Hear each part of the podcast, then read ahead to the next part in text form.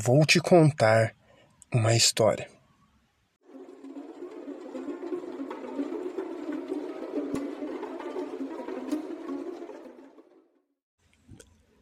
Hoje será o primeiro episódio, o qual iremos ler relatos.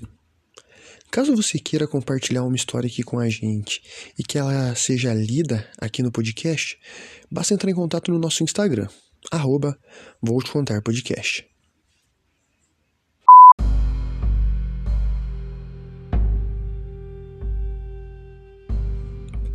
Olá, meu nome é Giovana. Tenho atualmente 29 anos. Desde que nasci, moro na mesma casa, em Araucária, região metropolitana de Curitiba. Porém, a localização aqui do nosso bairro é um pouco mais afastada. É cerca de uns 20 minutos de carro do centro aqui da cidade de Araucária, o que dá mais ou menos uma hora da cidade de Curitiba. A situação que venho relatar é sobre uma vizinha minha. Por razões óbvias, prefiro não informar o nome dela, mas para ficar mais fácil de entender, vou chamar ela aqui de Teresa. Teresa já era uma mulher mais velha, tinha seus 60 e todos anos. Ela e minha mãe eram muito amigas, muito mesmo. Do tipo que frequentavam diariamente a casa da outra. Porém, a grande maioria das vezes, era minha mãe que ia visitar a Teresa. É, a casa da Teresa ficava umas duas casas pro lado da nossa. É, resolvi descrever, pois o que aconteceu com Teresa é muito peculiar e acredito que se enquadre no assunto. Em uma terça-feira normal, Teresa acabou vindo tomar café da tarde aqui em casa. Minha mãe sempre gostou que dessemos o mínimo de atenção à visita, então sempre fez questão que almoçássemos, jantássemos ou tomássemos café, fizéssemos a famosa sala com as visitas. E assim foi nesse dia. Teresa chegou em casa por volta das 5 da tarde. Eu estava no meu quarto fazendo um trabalho da faculdade, então minha mãe me chamou, pois iria servir o café.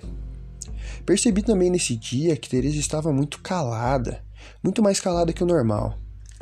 Teresa sempre foi uma mulher muito falante, sempre esbanjou simpatia. Porém, nesse dia estava apática, quase não falou à mesa. Pois bem, terminei meu café e voltei ao meu quarto. Até então nada demais. Porém, como percebi a diferença no semblante de Teresa, resolvi deixar a porta entreaberta e tentar entender o que ela e minha mãe estavam conversando. Eu não cheguei a dizer, mas estou no último ano da faculdade de psicologia. Então queria tentar entender o que se passava para assim, vai que eu pudesse prestar alguma ajuda à nossa vizinha. Reparei que Teresa estava muito preocupada. E em certo ponto da sua conversa com a minha mãe, ouvi ela dizendo que estava com medo, que, que já tinha removido todos os espelhos de casa e o único que tinha sobrado era no banheiro, mas que já estava coberto com lençol para que ela não pudesse olhar. Nessa hora, percebi que minha mãe perguntou se ela não tinha tentado resolver o problema.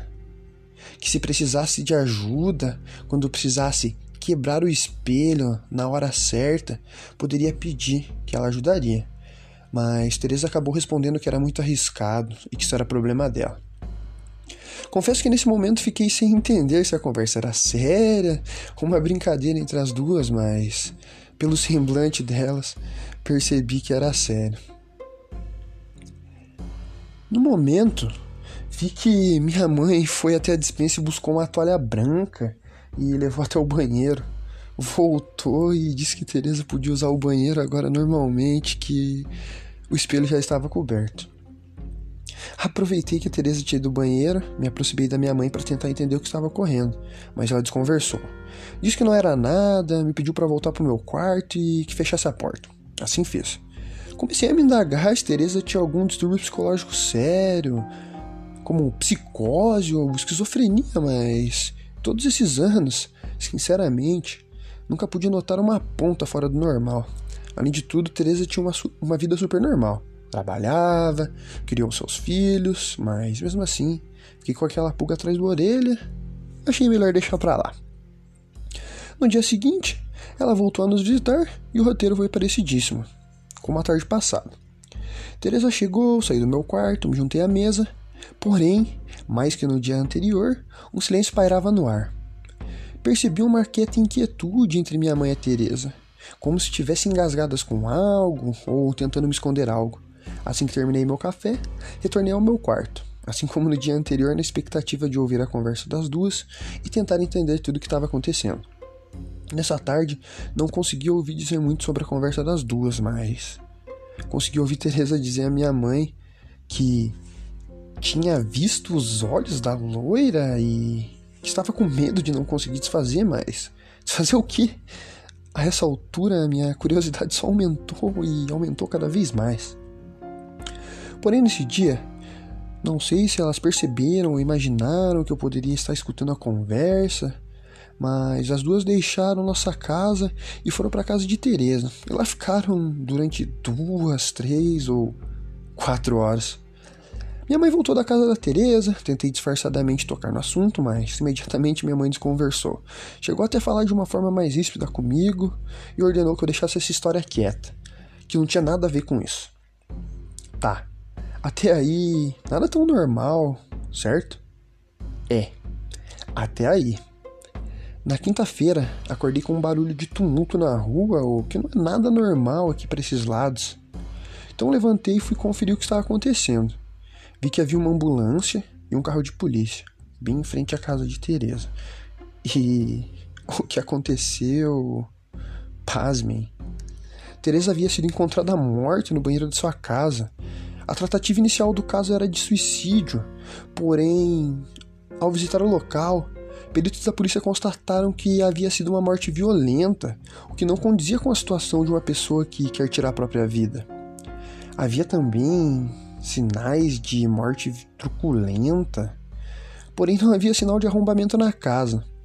Durante as investigações não foram encontradas impressões digitais diferentes, sinal de arrombamento, nem nada que pudesse ajudar na conclusão do caso, e enfim, o caso acabou sendo finalizado como suicídio mesmo mesmo os peritos afirmando que não haveria como ela ter se suicidado naquele, naqueles moldes que foram encontrados a cena do crime. O mais estranho disso tudo é que minha mãe me pediu para nunca tocar nesse assunto. Nunca tocar naquilo que eu vi naquela mesa, que o que aconteceu estava morto. Morto junto com Teresa e que por todo o amor que eu tinha por Deus, todo o amor que eu tinha por ela, eu deveria esquecer esse assunto e nunca mais tocar nesse assunto. É, acho que não me esqueci. Tanto que escrevi esse e-mail.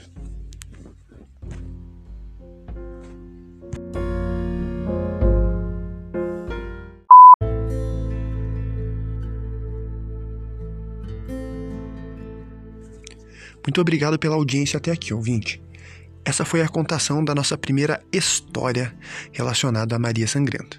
Se tiver alguma história que queira que seja compartilhada aqui pelo canal, é só entrar em contato no nosso Instagram, arroba Vou Te Contar Podcast. Bons sustos e até a próxima!